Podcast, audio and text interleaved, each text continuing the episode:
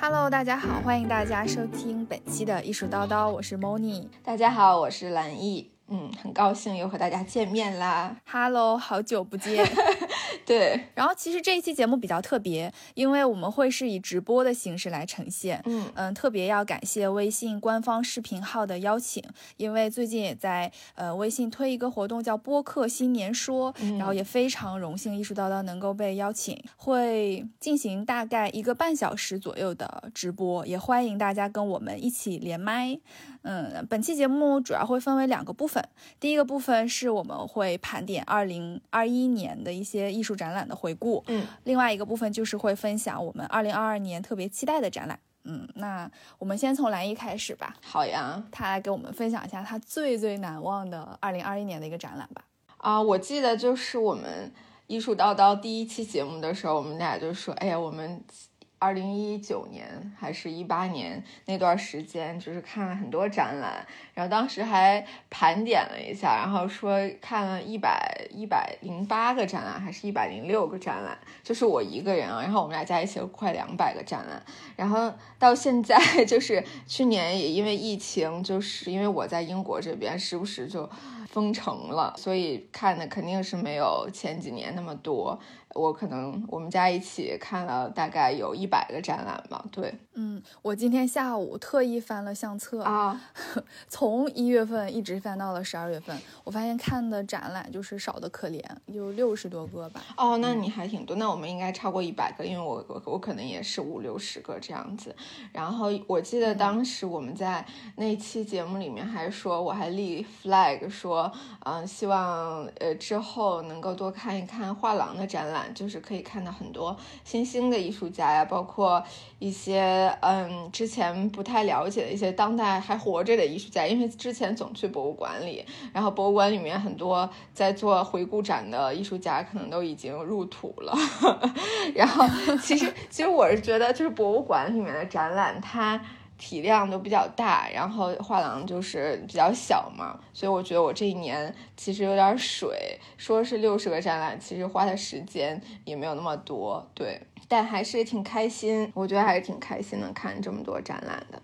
那我就分享一个我今年呃看的我有点就是眼泪巴叉、热泪盈眶的一个展览吧。对，就是我去我去柏林。大概其实也就是十一月份、十二月份的时候事情。然后柏林呢是新开了一个新的博物馆，筹建了二十年，就是像柏林的机场一样，感觉一一直在建，叫红堡论坛。对，你说博物馆它为什么会叫什么什么论坛呢？我觉得我当时还挺奇怪的，就是。其实红堡论坛它这个博物馆是得名于，就是成长于柏林的洪堡兄弟，就亚历山大·冯洪堡和呃 Will William 冯洪堡两个人，然后他们就是设想能够有这样的一个地方，它不仅仅是去展示艺术，作为一个展示空间，更多的是能够提供一个交流辩论的空间，所以它叫红堡论坛。对，然后这个形式其实，在欧洲也是属于第一次啊，所以还挺新颖的。然后特别有意思的是，这个红宝论坛它前开放的前一百天，所有的展览都是免费的。然后我到柏林的那天是它开放的第一百零一天，你 太寸了 啊！是呢，然后我就买票进去的。因为他要钱嘛，所以我也我也感觉啊，好像有点不舍得把所有的展览都看了，所以我就挑了一个，呃，从一个大象牙的那个展览和柏林全球的这个展览里面选了柏林全球。这个展览其实就是讲关于柏林这个城市的一切。嗯，对，就是我觉得挺有意思，就是在博物馆的一个展览里面去了解这个城市。然后为什么说我觉得就是特别让我心潮澎湃呢？这个展览，因为他就觉得是让我觉得最把观众放在眼里的一个展览，就是觉得。你每一每一步都特别有参与感，因为他一进门的时候，他会先发给你一个手环，然后他一共是有个大概八到十个展厅这样，然后每个展厅里面都有一些问题，然后你要就比如说他这个设置，他会设置成两个门，然后一个门，呃是比如说第一个展厅。就关于你对于城市的这个关系上面，他就会问你说，嗯，那你呃，你的城市你是希望他这个城市去照顾他的居民，还是说，我觉得我的城市应该是向世界开放的？对，然后你要通过我，我从这个门到下一个展厅，还是从这个门到下一个展厅去做出你的选择，然后它就会自动记在你的手环上，对，就很好玩。嗯，然后它里面有很多问题，然后我就觉得就是一个非常有参与感、很民主的一个展览，对。里面有几个板块吧，就比如说，我觉得它就是非常的从一开始就是那个引入就很让观众觉得啊，这个展览好像没有那么学术，没有那么难懂。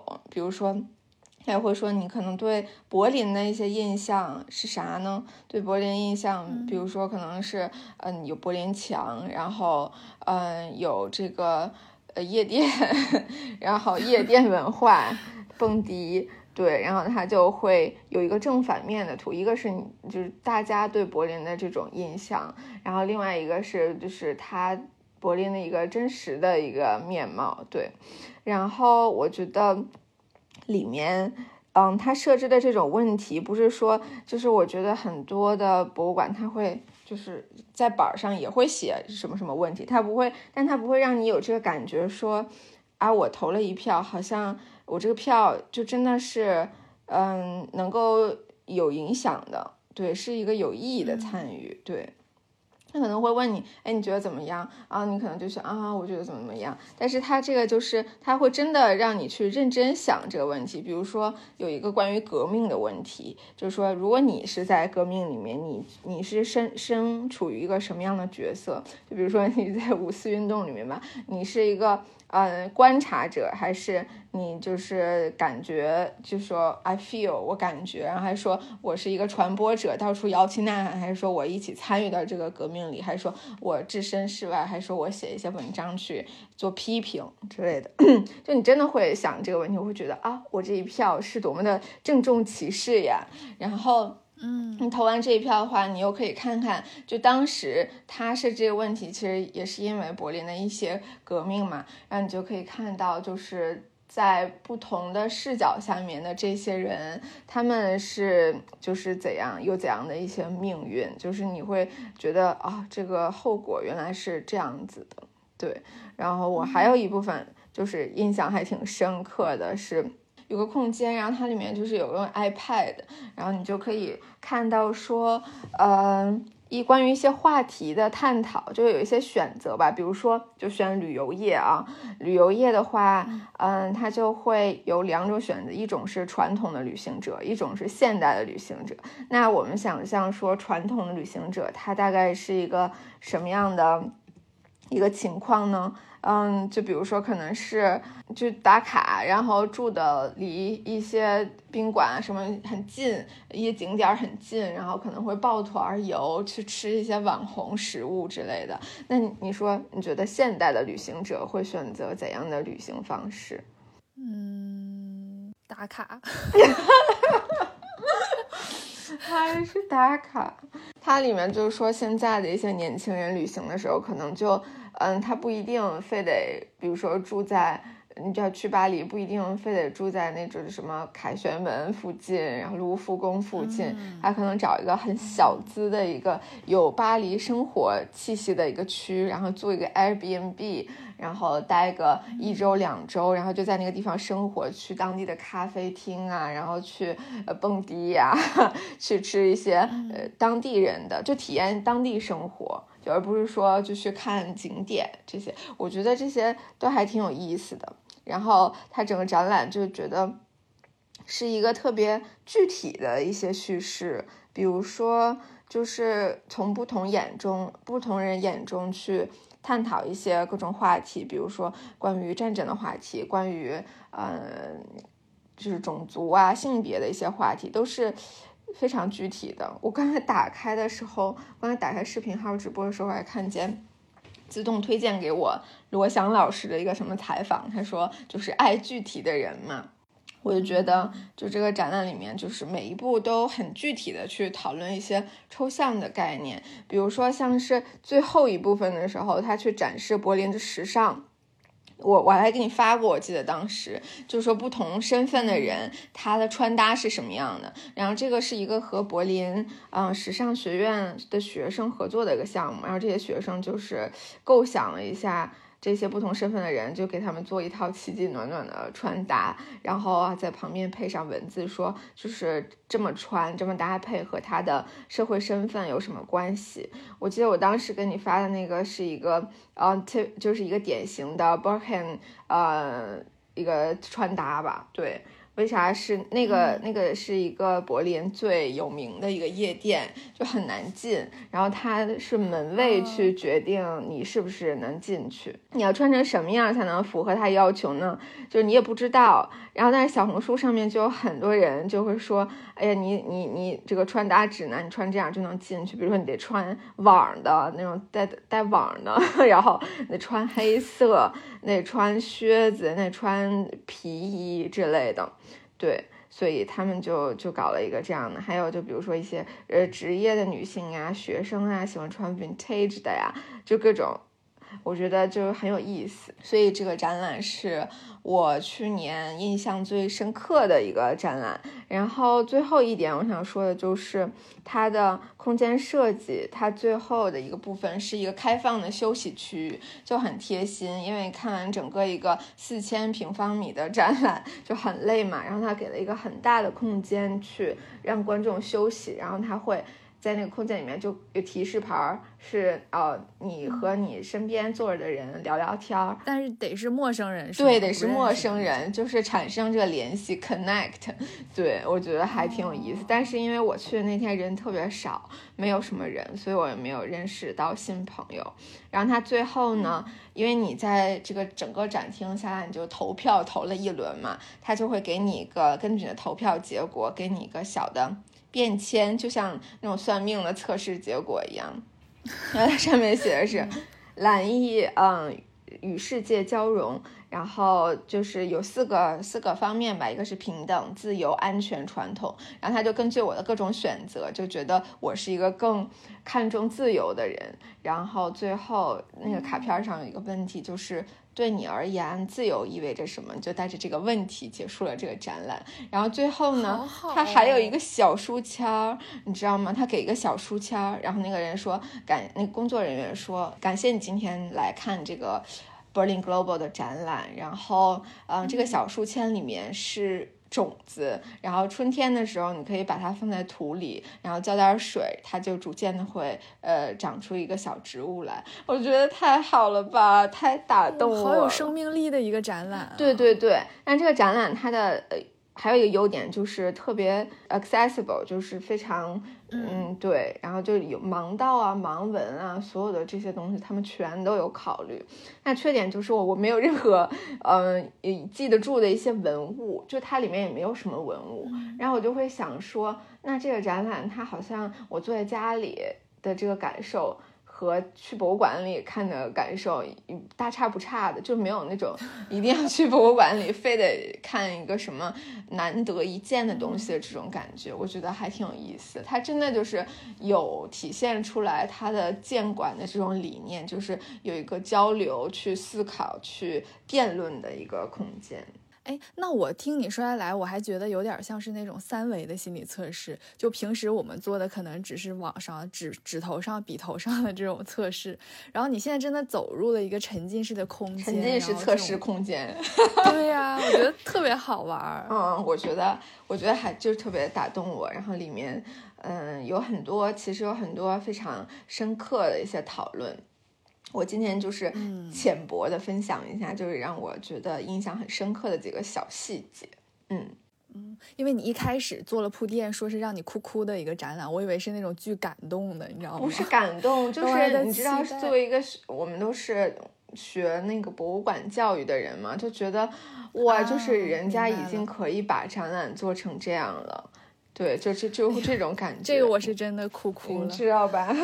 就感觉哎呀，我天呐，就真的就是比如说在在就是世界各地也看过很多展览了，这是唯一一个让我觉得啊，就是一个能够达到真的达到教育效果，让你产生思考的一个展览。真的，我觉得好的艺术教育应该就是最终他给你一个思维上的一个启发。对的，你最后的那个给你的算命的签儿，就是说你是什么什么样的人。最后他问你一个问题，你觉得自由是什么？我觉得这个问题其实现在也在一直萦绕在我的脑子里。对，而且他不是没来由的问你，他是根据你的测试结果，他告诉你你是一个很看重自由的人。对，我觉得就还挺。那你有偷窥到其他人的结果吗？啊，我好像有偷窥到阿德的结果，就是我的家属。对，他是自律，特好笑，没有这个选项，特好笑。因为我其实自己去看的。然后你知道旅游的时候看展其实就是急急忙忙的。然后我我当时看完以后，我就觉得，哎呀，阿德不可以错过这个展览，我就让他自己又来看了。我还给他就是录各种小视频，我说你在这儿买票，然后从这儿进来，在这儿预约，然后然后你给了各种小 tips，然后他在里面就是也是觉得这个展览特别好，嗯。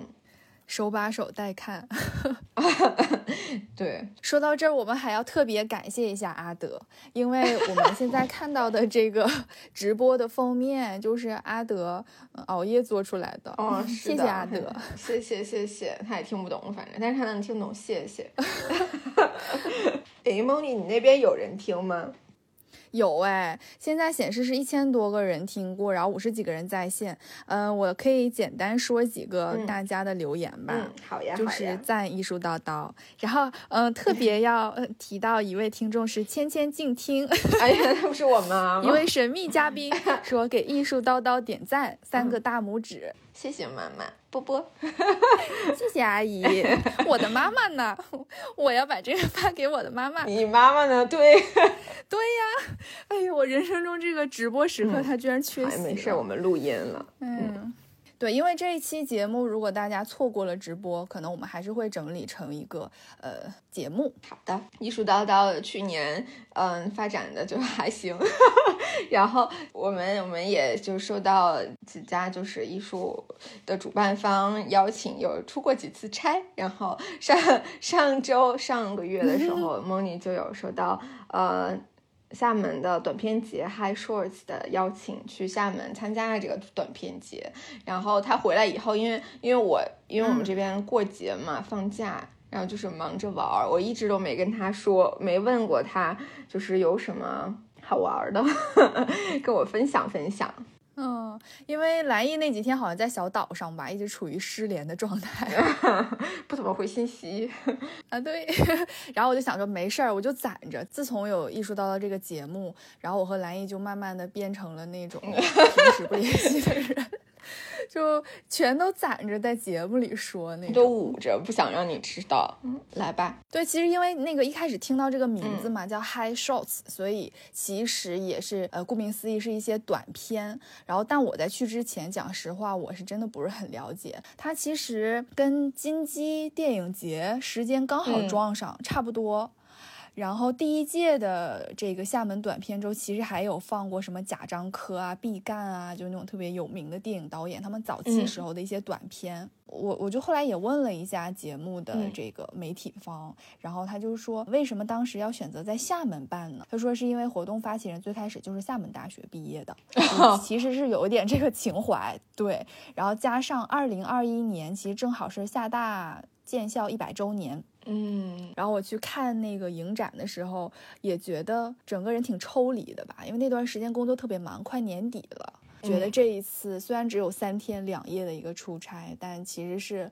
我觉得给我一个很好的，也像是一个年假的感觉。嗯，它排片其实特别满，我根本就是也没有完全看完。然后在这边还要特别特别感谢我的一个学妹，对她就是真的是义无反顾的陪着我一起。我觉得那种你的同伴也会对这一次的旅行产生很重要的影响。那我觉得这个学妹就是给我很正向的一个影响，因为她平时就是特别爱看电影。特别特别爱看。其实这个电影节，呃，地点的话，基本上就是在三个地方，要么就是在电影院，嗯，就是那种市区商场里嘛，电影院，然后某一个厅从早到晚就排片儿；要么就是在我们住的酒店。其实我发现，像是这种短片周，它有一个很好的一个业业界的这种互动，是它有一个创投板块。就如果这个东西特别好的话，以后真的会有一些商业空间。因为我之前就是看了一篇报道，就是讲《爱情神话》这个电影。嗯嗯嗯，你看了吗？我特想看。我看了啊。行了，不要剧透给我。挺好看的。啊，不剧透，不剧透 啊。然后就是那个看一篇采访，就是说《爱情神话》这个电影怎么就一下就爆了？说最开始是怎么被关注到的？在 First 影展里面是吗？对，所以其实你看，现在国内有很多这种就是影展啊、影节呀、影片周啊，我觉得是给到很多这些行业一些发展的机会，真的挺好的。是的，是的，对。听说你还遇到了王拓老师 对对对，因为这一次他的那个活动是分为六个单元，什么剧情片、纪录片、动画片、实验影片、商业影片，还有 MV，就是音乐的那个短片。嗯，我是在。实验影片单元就碰到咱们艺术叨叨的嘉宾王拓老师，然后因为也是去听了呃王拓老师，当时还有沈思远老师和房芳老师，是他们三个人的一个对谈，然后结束之后我就过去简单跟老师们聊了一下，嗯，攀谈了一下，然后他们就说，哎呀，说这几天审片子就真的觉得。呃，就各种各样的，然后大家对什么是实验影片，其实这个概念还没有完全把握，就可能就他们也特别莫名其妙，就说，哎，这这也能被算成是实验影片，扔到我们组，因为那个 王璐老师和房王老师是作为评审嘛。啊，然后我也问他俩，我说你们会比较偏爱什么样的片子呀？然后他们也说，就是大差不差，就像你说的，如果觉得好的，呃，评委一致也都觉得挺好；觉得看不懂的，就真看不懂，就看感觉了。你知道吗？最后有一个最意外的是，不是每个单元都要评奖吗？实验影片的奖是空缺啊。嗯，我觉得就是有一个空间吧。嗯。哎，我想问问，就是像这种电影节的话，是可以买票去看吗？还是说只能就是媒体被邀请？可以，它是观众其实是有售票的。所以你看了这么多短片，你有什么就是，呃，以前不认识，但是通过他作品觉得他特别好的导演吗？有，嗯，我想分享两个，第一个是 MV。这个单元的第二个是纪录片单元的，因为我第一天去的是 MV 单元，嗯，然后就圈粉了一个音乐厂牌叫兵马司，然后我还发了微博，对，因为就是以前我很容易会忽略掉 MV，它也可也可以是成为一种短片和艺术形式，然后包括以前你知道 MV 已经是对我来说蛮久远的一件事情了，嗯，可能是个。周杰伦那个年代，蔡依林什么那个年代还会看一看 MV，就现在基本上就是听音乐，我不太会关注到 MV。然后呢，我那天去参加的时候就觉得，哦，就是你知道吗？音乐的形式跟这种视觉化呈现出来，其实是一个非常好的艺术表现。然后，呃，有一个音乐，有一首歌叫《Animal Thing》，也是我一直在单曲循环的。这个乐队叫致命摇篮死，怎么样？酷不酷？然后当时那个 MV 的制作人是退格乐队的主唱郑东，然后他做了一个 MV 的动画。嗯，后来他也是每一个板块结束都是有那个论坛嘛，就是对谈。然后对谈我也觉得就是挺接地气儿的。完事后来人家还给了一个建议，就是说你如果特别想拍视频的话，建议你也可以试着从这种音乐短片入手，就拍一个 MV 嘛，几分钟，对吧？比较好上手。哦，我就开始关注到这个形式，这是第一点。对，哎，我插一句，我觉得这个这个特别好，哎，就是你看我们现在就比如说剪一个 vlog，或者说我们现在在剪年终回顾的时候，就比如说二零二一年的多少个瞬间视频里面的，其实其实就是这个思路，就是你有一些素材，然后你找一个你喜欢的歌，然后把这些素材放进去，然后我觉得这个。就是，就算是同样的素材，同样的歌，每个人剪出来都很不一样。就是，这个就是很体现你的这种，嗯，这就是创作能力了。真的，而且你知道吗？你会因为一个 MV 爱上一一首音乐，这是我的新感受。哦呀，我看到了大家的这个评论。哎呀，我妈也来了。我妈说：“两位宝宝，我来了，我要截个屏。”而且你的妈妈和我的妈妈，他俩在一块儿哎，啊，哇，评论在一块儿哦，还看到了空空，空空说爱主播，爱空空。好，那我继续说第二点吧。嗯，就是嘻嘻哈哈够了之后呢，其实我最最想分享的还是也挺让我哭哭的一个导演，嗯，就这次厦门短片周，我感觉挺打开我的视野的，会让我关注到一些我以前没有关注过的。然后分享一个导演叫做徐彤。嗯嗯，我不知道哎，因为我之前从来没有关注过这个导演。但是我跟空空聊的时候，空空就说我知道呀。那之前他有拍过那个算命嘛，就是说那个挺出圈的。然后呃，豆瓣评分有九点一。之前还有一个播客叫做《悲观生活指南》，嗯。他聊过徐彤的这个作品，哎呦，讲的特别好，也特别推荐大家去收听。那我其实是没有看过《算命》的完整版，那因为这一次纪录片单元，它这个是内部放映，就叫做他们是肉做的，肉是怎么做的？挺长吧？这个纪录片的名字。放映那天就是爆满，你知道后面都是站着在那看，然后我是赶场子，我先赶了其他一个电影院的场子，看完了之后回来赶紧看徐彤，然后他那个片子有三个多小时，我就觉得看完之后后劲儿特别大，为啥呢？就是他其实讲的是什么呢？讲的就是养老院的一些事儿哦，嗯，是他呃导演在二零一九年的时候去黑龙江一个小镇上面的一个养老院，叫善园养老院，然后他其实以前。在这养老院已经拍过一个片子，然后叫那个老唐头，就是真的是在养老院里面的一个老人，老唐头。当时那个养老院里面住了二十二个老人，小型养老院是吧？啊，二十二个老人。然后他说环境很糟糕，很差，有的时候一间房间里要住好几个老人。嗯，完事儿，因为我没有从头开始看了，就已经演了一个小时了，我才进去开始看，已经有一些让我觉得不适的一些画面，你知道吧？就比如说屎尿啊，就这些啊。然后，就真的是徐彤跟这些老年人在一起生活，但是其实之前我是不知道的，也是我学妹跟我说的，是徐彤之前大概有一年的时间，真的就是。每天都在养老院，然后他特别照顾这些老人，这是我没想到的。因为据说这个导演的一个拍摄手段就是要把自己扔到这个被拍摄者的环境当中去。嗯嗯，然后他其实这老唐头也是已经九十岁了，反正他呃身体也挺好的，呃，但是就是一心想找一个老太太来一场黄昏恋，你知道吗？然后其实结束的时候还真的就找到一个老伴儿。嗯，然后也会拍到一些很裸露的画面，比如说一些生殖器官啥的啊。但你就想不到，你知道吗？就你你怎么会觉得他把这些老人的生活这么暴露出来？一开始你其实觉得非常难受的，嗯。但是后来就你知道吗？就是这种硬生生逼着你看的这种角度，然后才开始让你产生那个思考吧。因为每一个人都有衰老的过程，就是。不可避免，人会变老，人都有成为老人的那一天。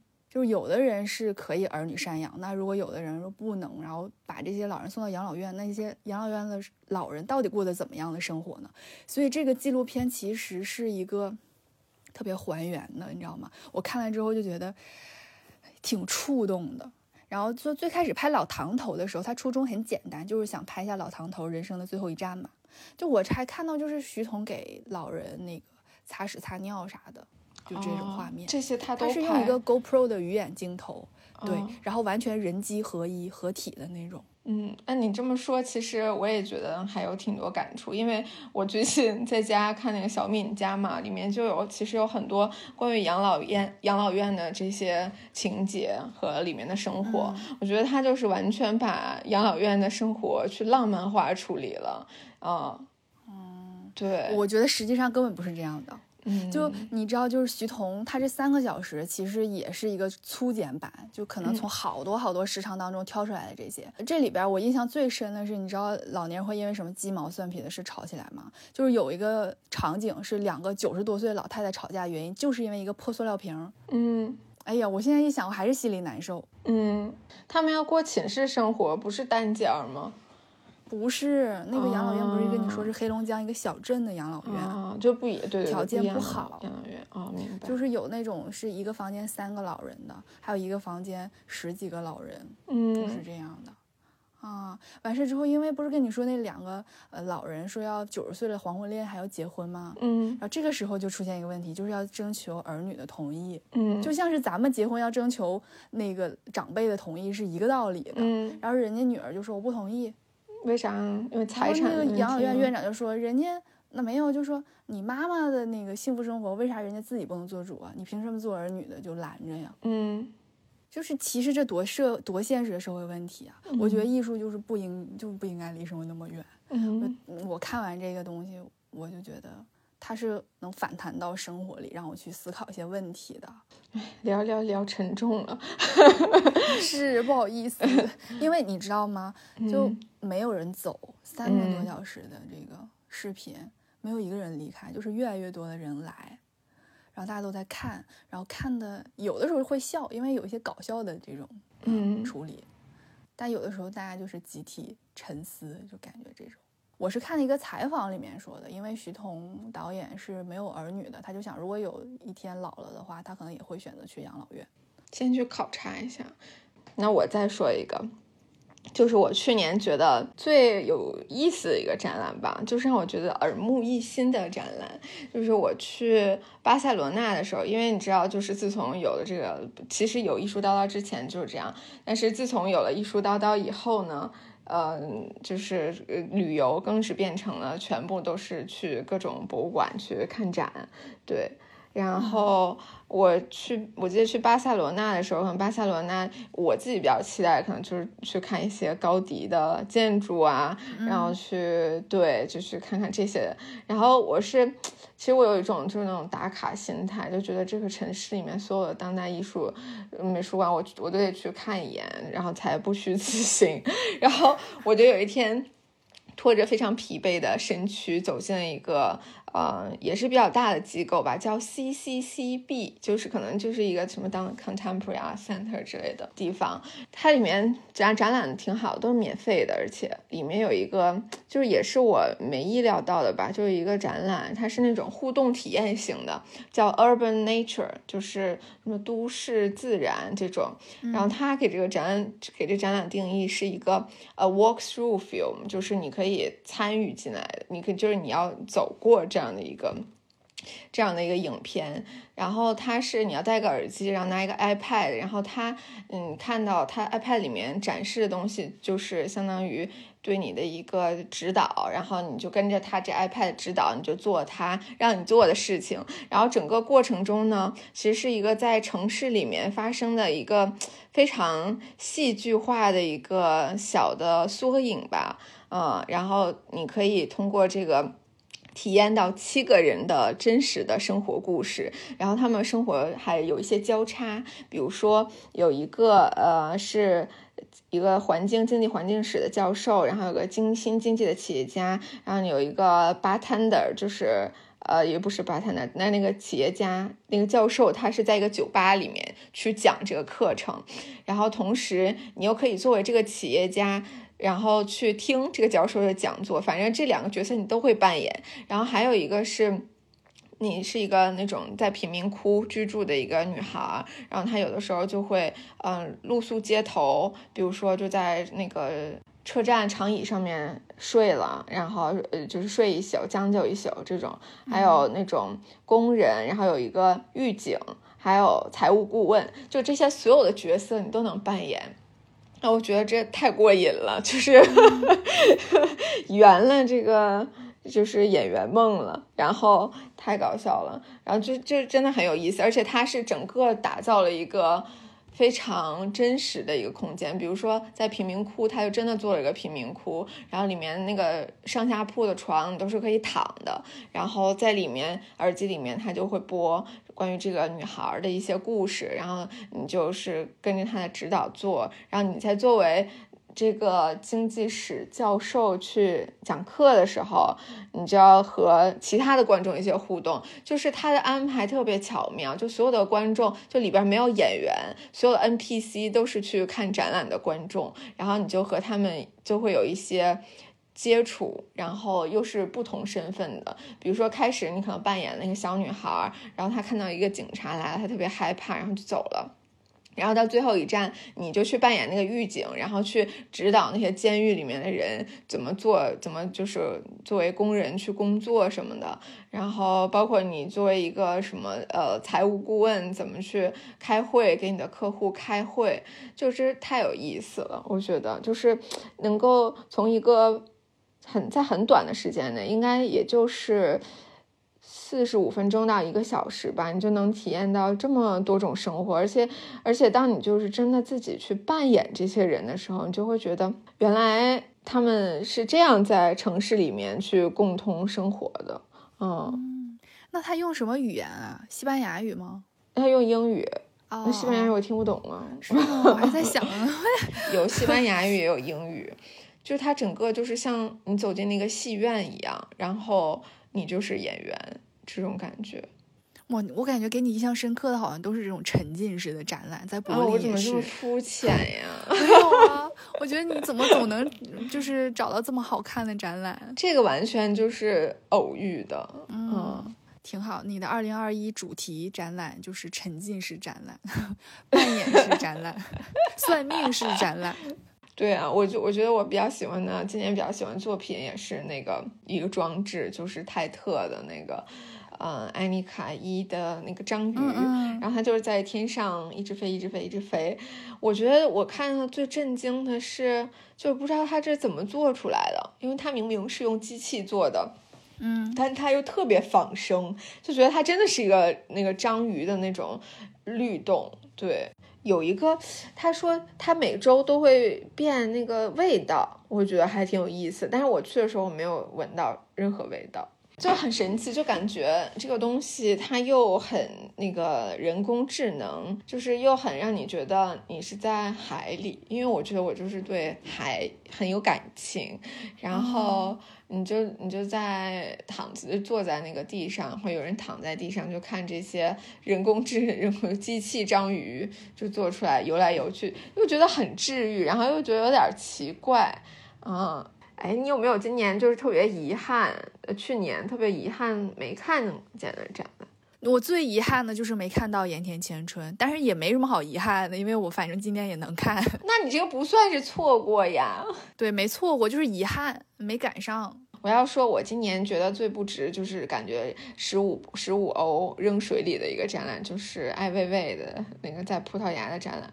对，就是他那个那个那个展览，就是完全没考虑观众。就我没有不不不不评价他作品嘛，就是说展览吧，就他完全没把观众看在眼里。我觉得，比如说他的摄影作品。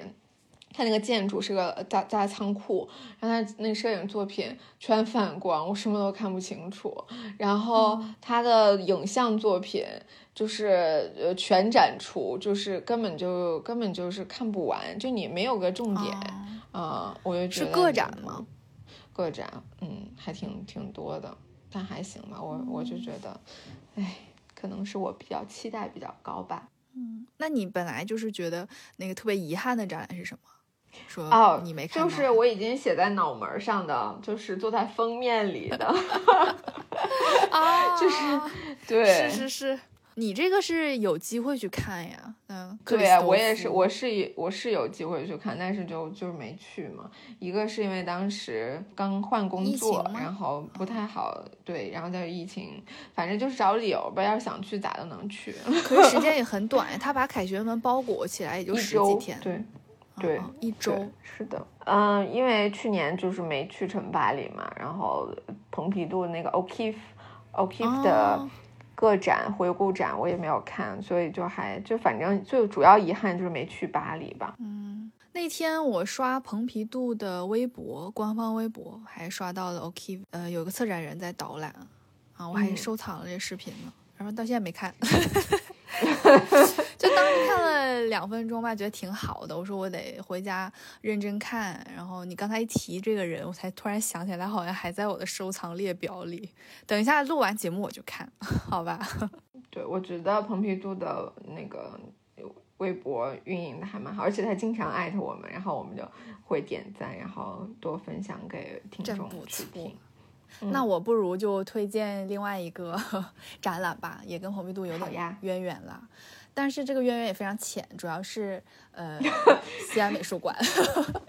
对，因为西安美术馆是跟蓬皮杜合作的嘛，所以其实我觉得西安美术馆的展览都蛮好的，嗯，质量也挺高。然后最最令我意外的就是 Bill Viola。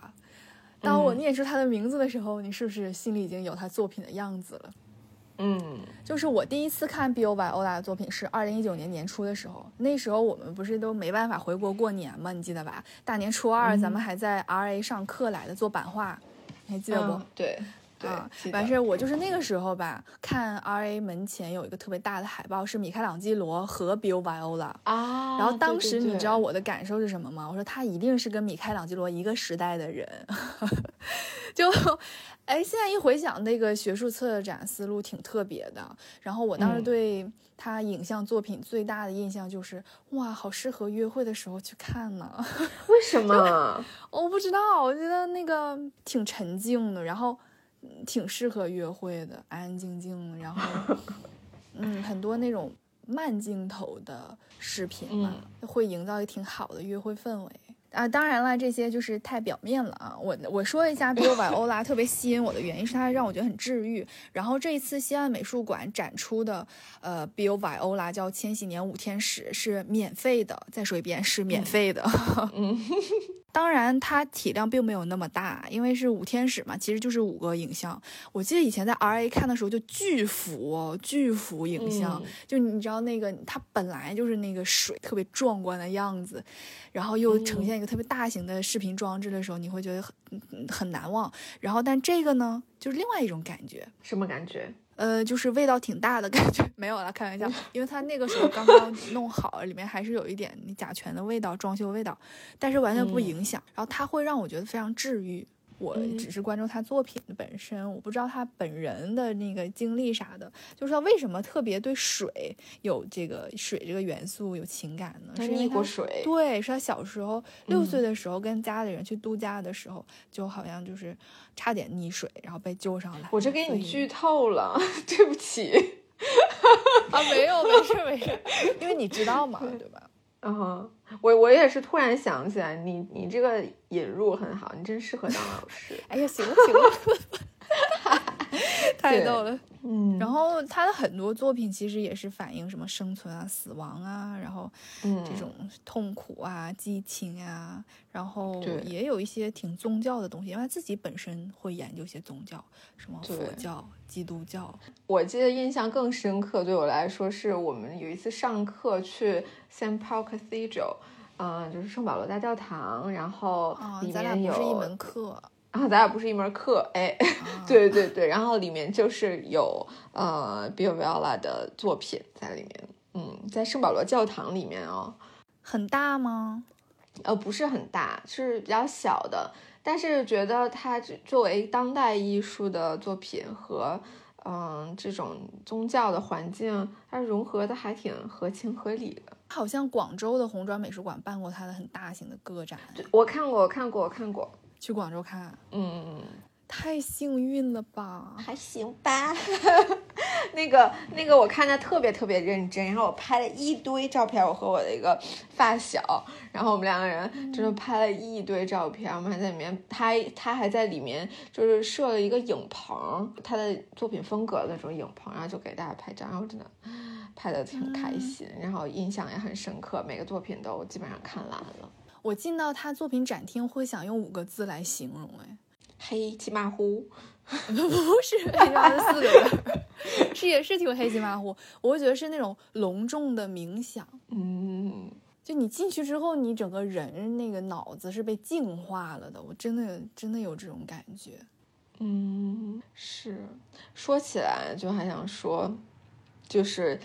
嗯，现在去看展还能觉得是一个能治愈你的一个地方，我觉得还真是挺难得的。对，因为我今年最大的转变就是从艺术行业里边逃出来了嘛，出逃。对对，进入了新的行业里，感受还挺多的。特别是有一段时间年年中夏天的时候吧，就感觉有点对艺术有点 PTSD 了，就有点过敏了。我们之前还也说过，就是。有的有点不不想去看展了那种感觉，就是因为我觉得我和艺术的关系变了。嗯，就以前会觉得啊，我可能我的呃以后的职业生涯都是每天都会接触到这些东西，后面就就是会有这种心态上面的转变吧，就也会想，哎，那我之后我和艺术的关系是什么呢？我就一直在努力的，就是就这个问题对自己达成和解，嗯嗯。然后中间有那种哎故意不去看，就有很多好的展览，我今年都没有去看，就是在伦敦的，特别是像什么呃 National Gallery 里面的有普桑的展，然后有就有一些就是真的很不错、很难得的展，我都没有去看啊，我就感觉有点叛逆了。我刚想说咱俩太默契了吧？我刚想说你是不是进入了艺术叛逆期？对对，有一点儿啊，但是我觉得。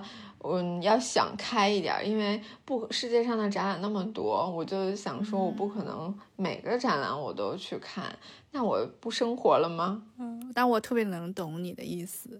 嗯，我也是啊，我发现我在翻看相册的时候。好像我有连续两个月没有去看展，哎，对我就觉得我的业余生活应该更多元一些，要不然的话，其实就是就是让艺术限制了我自己的生活嘛。然后我就我就给刘烨多出一点时间，比如说我刚刚从那个岛上回来嘛，这是我唯一一次就是五年来吧没有去博物馆的旅行。因为我都在海里。对我夏天休年假的时候也是，嗯，就躲到了山里，也是那山里有啥美术馆啊，啥艺术馆也没有。嗯，觉得也挺开心的，就是接近大自然，大自然就是最好的艺术，真的。嗯，对对对，我也有这种感觉，因为这次旅行的时候就是看火山，我真的太震撼了啊！有一个，其实我都不知道里面是啥东西，我就觉得对火山也没概念，但是就是报了一个团儿，然后去去了一个火山公园，叫 Timanfaya。然后里面你不能下去走，然后只能跟着那个大巴车，就是绕圈儿，绕整个火山公园一圈儿。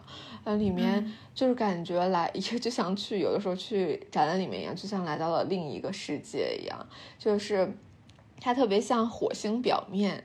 那种感觉，嗯，然后像是欧洲空间站的那些宇航员，他们都会来这儿，就是熟悉一下，就是以后 去去航天站的生活。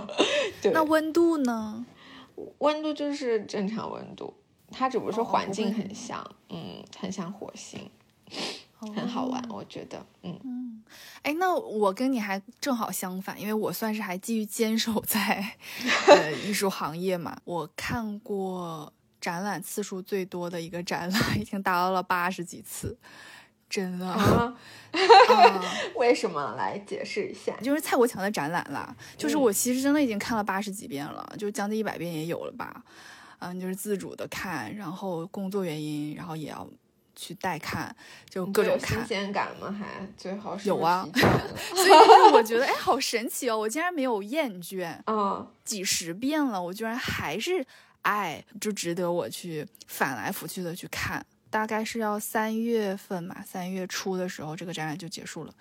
嗯，如果大家没看过的也可以来看，但是看过的话，也依然还是值得再来二刷三刷。真的是是的，哎，就说起来，我我。就是今年还有一个比较新的一个行为吧，就是很开心能够有机会去一些像艺术家的工作室啊什么的去看一看，对。然后除了就是还活着艺术家，还去过 Bar Barbara Hepworth。就是那个英国最著名的女雕塑家，去康沃的时候去了她的故居，然后里面就改造成了她的博物馆，然后里面还有一些她的就是工作室里面的样子啊什么的。对，然后应该我觉得我好像是通过一个纪录片，就是更深入的了解她，然后后面又去一个收收藏家的那个雕塑公园，然后又去看了他很多作品，然后嗯去的特别有意思，他还说。呃，那个工作人员说，就真的有人就是买，呃，现在还在买他的这个作品，啊，他的就是雕塑，嗯，然后我记得就是对他印象最深刻一眼，我觉得他这个女艺术家真的特别，怎么说，tough，就是很厉害，嗯，我觉得很多就厉害的人可能都这样吧。就比如说他有 三个孩子，然后他就是一边做妈妈，做三个孩子的妈妈，然后一边做艺术家，就在看我。嗯，对，然后是那种，而且产出量很高，然后整个创作的生活也很规律，这种，所以我就觉得挺挺神的，嗯，然后嗯，同时也发现他在英国的中部吧，有一个嗯，他老家的博物馆，让他明年有一个叫 Sheila Hicks 的展览。叫 Off Grid，然后特别可爱。它里面它因为它是那个做 textile 纺织的艺术家嘛，对对对对。然后还有这种各种彩色的那个球，然后就塞在那个博物馆里，我觉得应该很好看。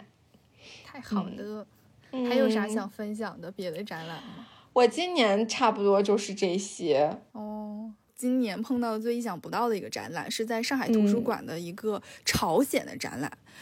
然后我就进去看，就我发现这个展览，就一般情况下咱们看的这种画展呀啥的，呃，我不知道，我没有接触过，就是马上会有人买卖的这种的，嗯，尤其是在一个机构里，不可能就是说我看这个展览，我看上这幅画了，卖不卖，对吧？这是一个就是挺奇怪的一种呃状态。但是在我看的那个展览上，就有个策展人过来问我，你买不？就不会，然后那个他就说给我介绍这个艺术家怎么怎么好，特别值得收藏。说朝鲜市场已经是全球艺术市场当中最后一块宝地了，就这个。